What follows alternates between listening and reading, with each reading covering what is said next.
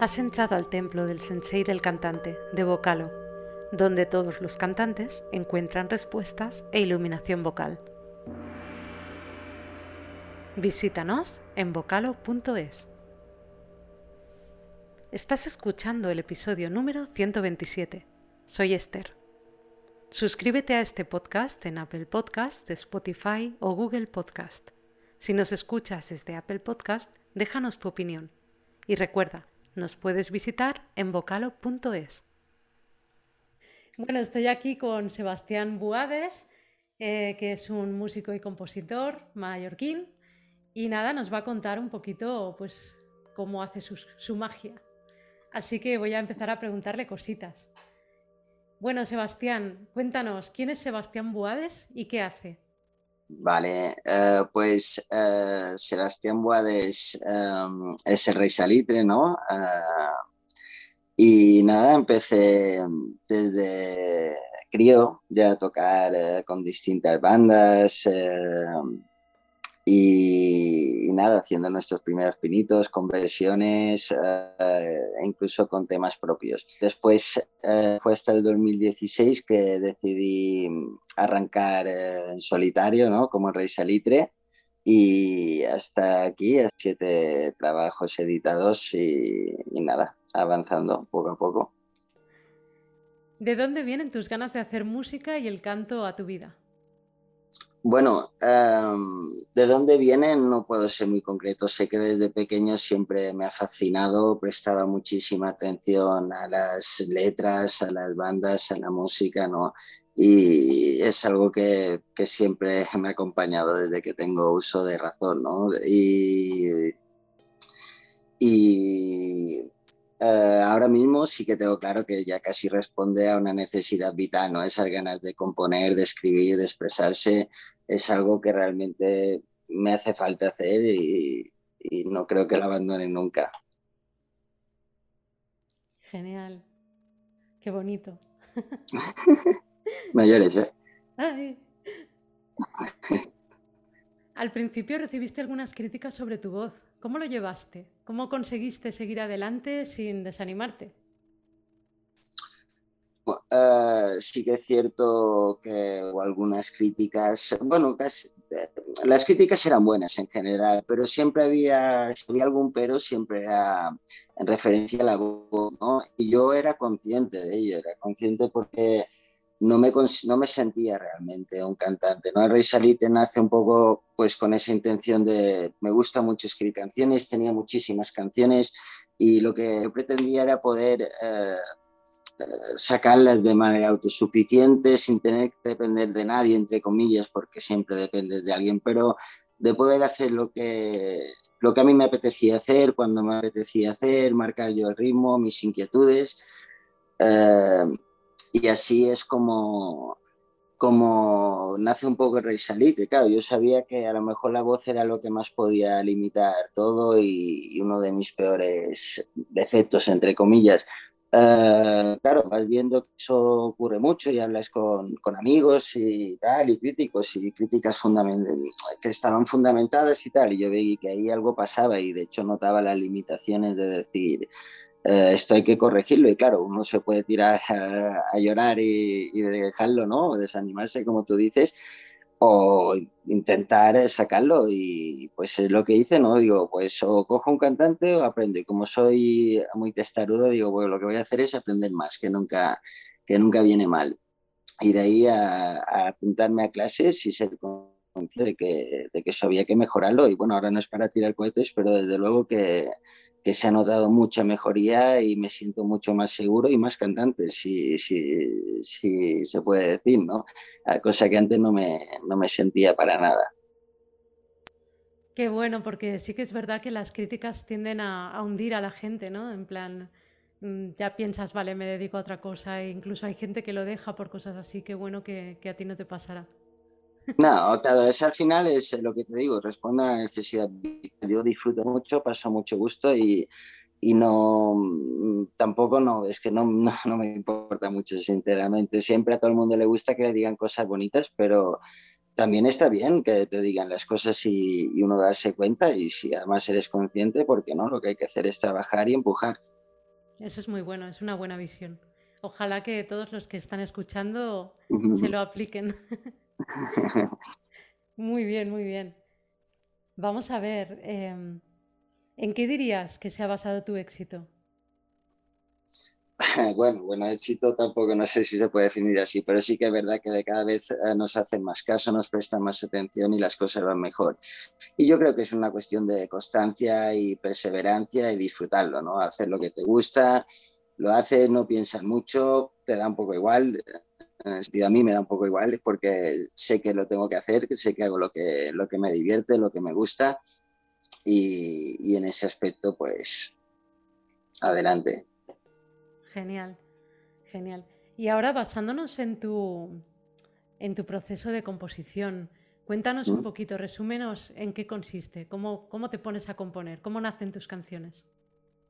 Sí, bueno, nunca es un método 100% estricto, ¿no? Porque es composición y eso es un poco loco o magia o como, como quieras decir, ¿no? Pero yo sí lo que me funciona muy bien es solo trabajar con, con, una guitarra yo solo normalmente y saco ideas eh, que suelo dejar grabadas siempre porque a veces eh, cuando llevas 20 minutos con algo media hora ya has perdido, ha perdido la gracia, ¿no? Pero siempre lo dejo grabado, eh, tengo una carpeta llena de ideas, cuando veo el momento me pongo a revisarlas y empiezo a trabajar. Es un proceso porque eh, no puede salir todo de golpe, puede, pero es difícil que salga todo de golpe. Me refiero a letras, melodías, acordes, todo eso poco a poco. Sigue siempre trabajo sobre ideas musicales, elijo las que más me gustan, las intento meter un poquito de letra, que tampoco no es definitiva, pero asegurarme de que puedo cantar, ya sea en castellano, en catalán, eh, que lo estoy haciendo últimamente y me está dando resultados eh, buenos.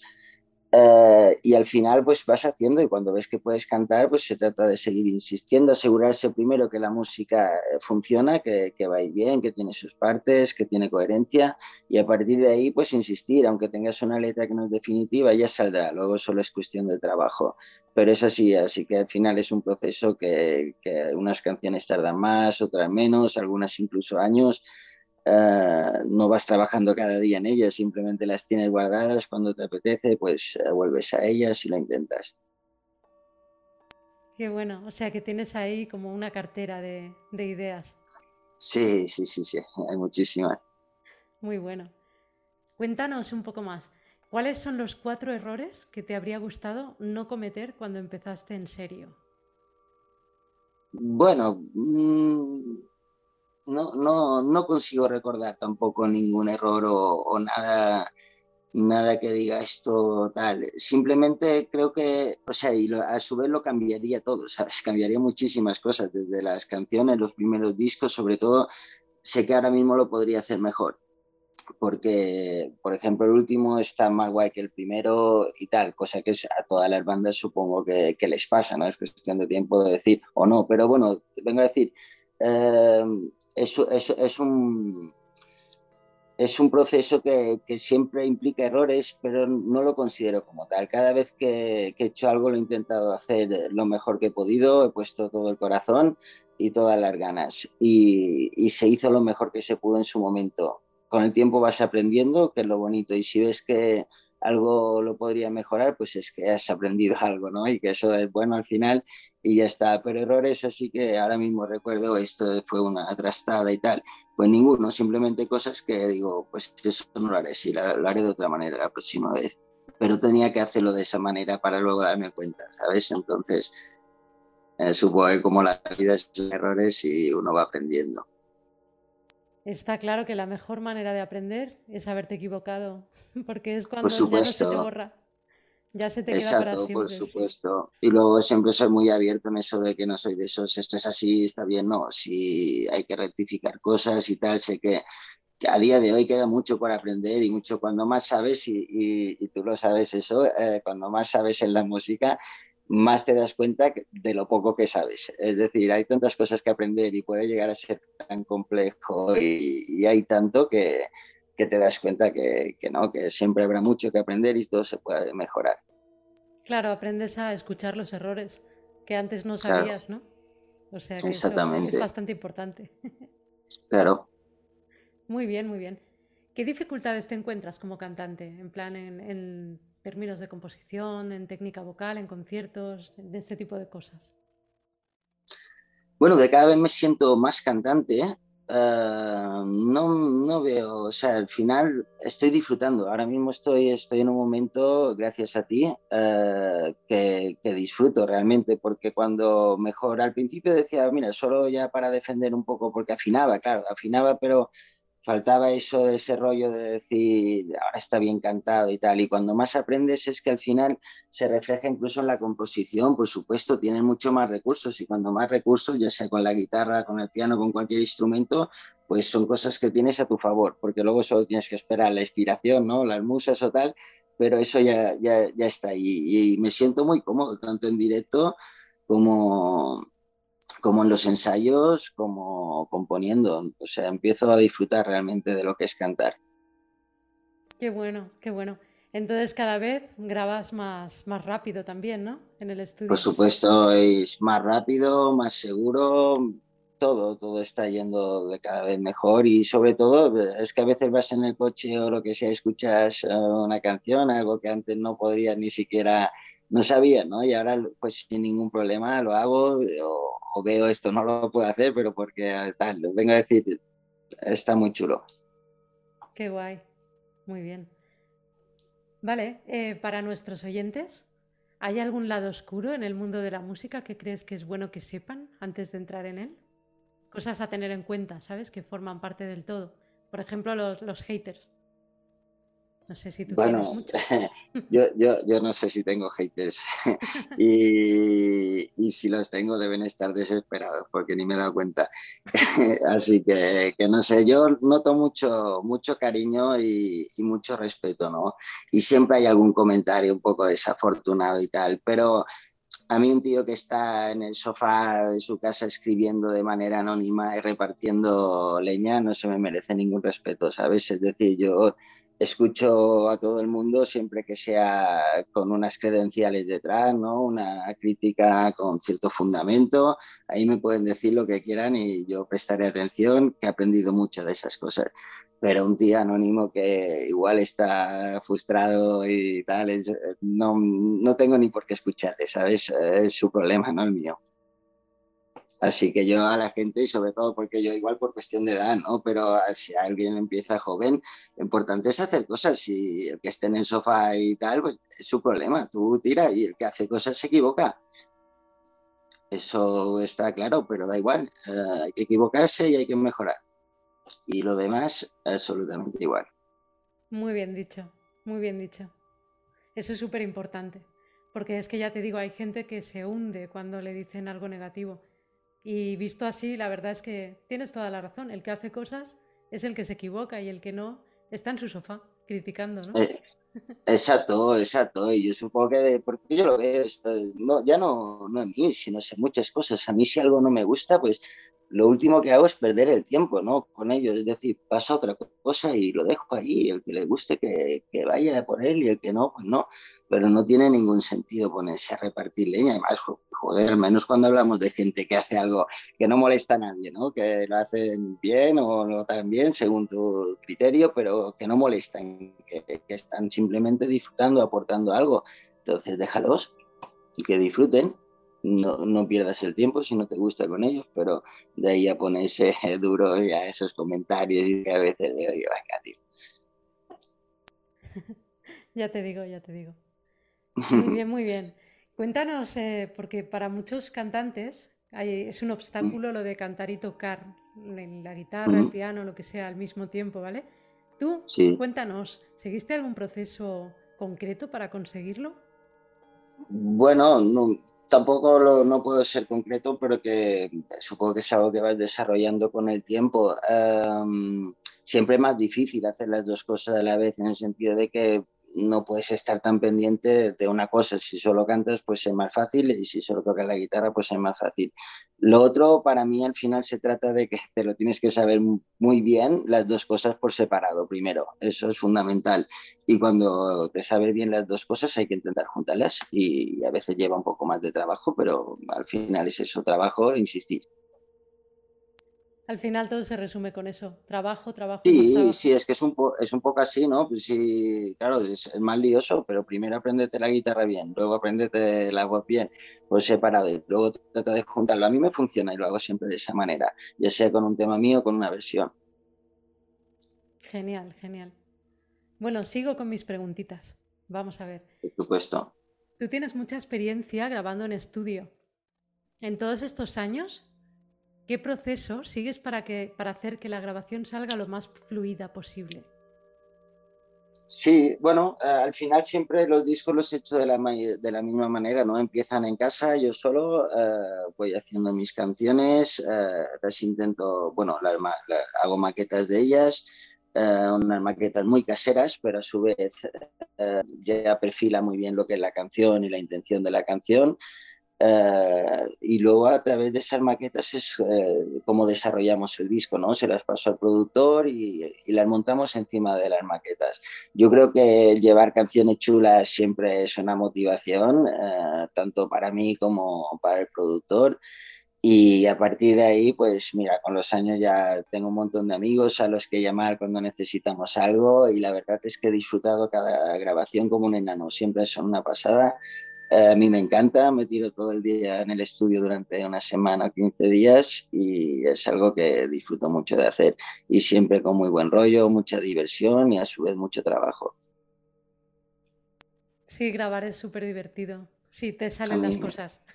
A mí es, es, es, lo que, bueno, sí, claro. A mí siempre, pues, siempre nos han salido, ¿no? De una manera u otra siempre sale, me rodeo también de buenos músicos, buenos productores y siempre sale, pero yo para mí es lo más definitivo, ¿no? A mí si me das a elegir algo, te diría el estudio de grabación, ¿no? Como compositor es lo que más me satisface, me encanta el directo, me encanta el proceso de composición y tal, pero lo que es eh, ir ahí a grabar eso, que a lo mejor yo grabo cada noviembre, ¿no? Me lo propongo así, entonces llevo un año que voy sacando cositas y, cosas que tenía y luego llega ahí como el culmen, ¿no? De dejarlo registrado de una manera chula o lo mejor que puedas, eso para mí es lo más grande, ¿no? Porque un concierto te puede salir un poquito mejor, un poquito peor, todo va en cuestión de días, la composición, puedes estar un mes sin escribir nada y luego en dos días tal, pero eso es como que ya, no sé, es lo que más me gusta de todo el proceso. Sí, es muy guay, ¿no? Es como que todo está eh, precisamente como tú lo querías, ¿no? Acabado como mm. tú buscabas que fuera y, que quede registrado es como muy guay, ¿no? Exactamente, es como ahora ya la tenemos aquí y eso está. Luego, evidentemente, con el tiempo, pues siempre piensas, ah, esto lo tendría que haber hecho tal y cual, pero bueno, tienes el directo y, y ahí pues puedes tocar, cambiar cositas y lo que sea. Pero sí, me encanta, me encanta todo eso. Sí, ¿no? Siempre pasa a veces que, le acabas cogiendo manía a algo que, grabaste y luego no paras de oírlo.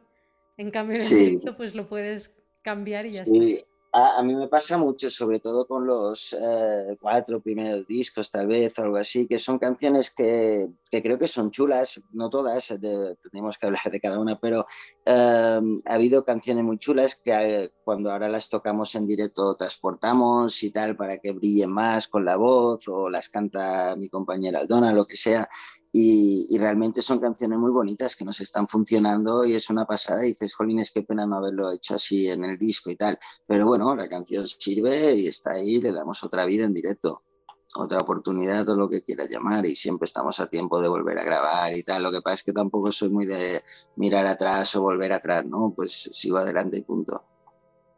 Exactamente, exactamente. Para eso siempre hay tiempo. Muy bien, muy bien. Cuando nos jubilemos. Sí, exacto. Ya que, ya que hablamos de composición, ¿cuáles son tus musas, tus fuentes de inspiración? Bueno, eh, me gusta a mí eh, muchos estilos de música, realmente escucho de todo, no tengo, no tengo ninguna manía, ¿no? Y cuanto más quepa en mi música, en mis discos, para mí mejor. Eh, si quieres eh, oír nombres, bueno, en, España los enemigos me marcaron mucho en su momento, barricadas, ilegales, este módulo, un montón de, de estos grupos, también solistas como Quique González, eh, Lápido, Leiva, eh, lo que sea, y pues a nivel internacional, pues también te podía decir una lista infinita, Neil Young y Nick Cave son tal vez mis preferidos. Es gente que creo que, que siempre ha hecho un poco lo que ha querido sin ser música muy convencional. Han hecho su propio estilo, unas carreras muy sólidas y, y muy largas, ¿no? Con siempre se ha primado eh, lo que es el arte, ¿no? A, a la comercialidad o cosas así. Eh, no sé, las influencias son muchas y, me encanta escuchar música. Eso es lo, lo, que, lo que te hace avanzar también, ¿no? Eh, definir tu estilo viene mucho por eso. Y, también, y, también una cosa que a mí me motivaba mucho a la hora de empezar solo es que, claro, yo puedo atender a mis inquietudes en cada momento, ¿no? Si ahora estoy muy mal metido en el blues o tal, pues eh, puedo hacer eso de permitirme acercarme más al blues o tal. No es como una banda que igual te tienes que poner de acuerdo y uno te dice, no, hacer loco el blues, no tal. No, es un poco pues eh, hacer lo que quieras y no, no trato de ponerme cuanto menos limitaciones, mejor. Genial. Pues una última pregunta. ¿Dónde podemos escucharte? Bueno, está, está en todas las plataformas prácticamente. Yo tampoco no controlo mucho de, plataformas digitales y tal, pero bueno, tienes desde el formato físico que también se puede conseguir en la casa del disco. Ah, y nada, creo que está en Amazon, está en Spotify, en YouTube, Diesel y habrá más eh, plataformas que yo no conozco, ya te digo, yo soy de formato, eh, escucho CD o vinilo normalmente, siempre, pero sé que están por todos esos sitios. ¿Tú tienes redes sociales, Facebook? Eh, sí, también, sí, Instagram, Facebook, todo eso hay que tenerlo, me lo dijeron desde el principio, si no, no eres nadie. Genial, pues ya está. Muchas gracias. A ti, un placer hablar contigo.